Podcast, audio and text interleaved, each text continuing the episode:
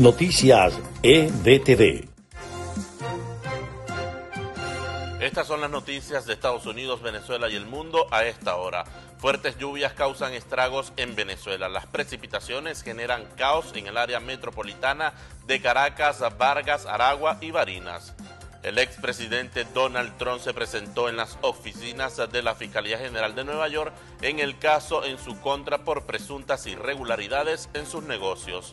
La inflación en Estados Unidos se moderó levemente en julio, según datos oficiales publicados este miércoles.